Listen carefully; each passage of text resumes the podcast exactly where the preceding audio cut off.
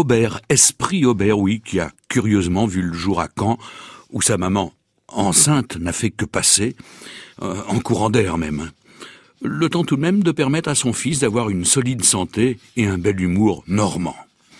Il compte 86 ans, par exemple, quand son ami le comte de Gramont-Cadrousse, qui était un fêtard infatigable, a voulu l'entraîner avec une bande d'amis dans un établissement de nuit qui s'appelait alors le Grand 16. Mais venez, mon cher Robert, on va vous faire passer une folle nuit. Non, merci. J'ai affaire ailleurs, lui répond le musicien.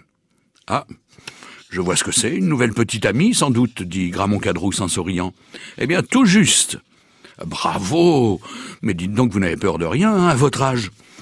Aubert, qui voit bien que le jeune comte de Gramont Cadrousse se moque, lui explique alors. Mais oui, mon cher, une nouvelle petite amie, parfaitement. Et que voulez-vous? Je, préfère dîner en tête à tête avec la petite femme de mon choix, plutôt qu'en bande avec vingt gaillards comme vous, qui ne me laisseraient que des miettes de leurs amours. Et je vous parie que, malgré mon grand âge, je vais faire très bonne figure. On parie? Oui, on parie? Alors topez là, parions cinq francs. Paris tenu pour cinq francs, mais ne trichez pas, hein Foi d'honnête homme, répond Aubert. Je ne vous compterai pas un soupir pour une blanche, ni un point d'orgue pour une coda. Alors bonne soirée, mon cher maître, et bonne chance surtout. Et le lendemain, Cadrousse recevait du canet Aubert un télégramme lui disant Envoyez-moi dix francs, mon vieux. Une de ses jeunes élèves, chanteuse, qui mettait beaucoup de bonne volonté à essayer de tenir la note pendant qu'il l'accompagnait au piano, lui dit je, vais la prendre en mi. Non, non, mademoiselle, restons-en là.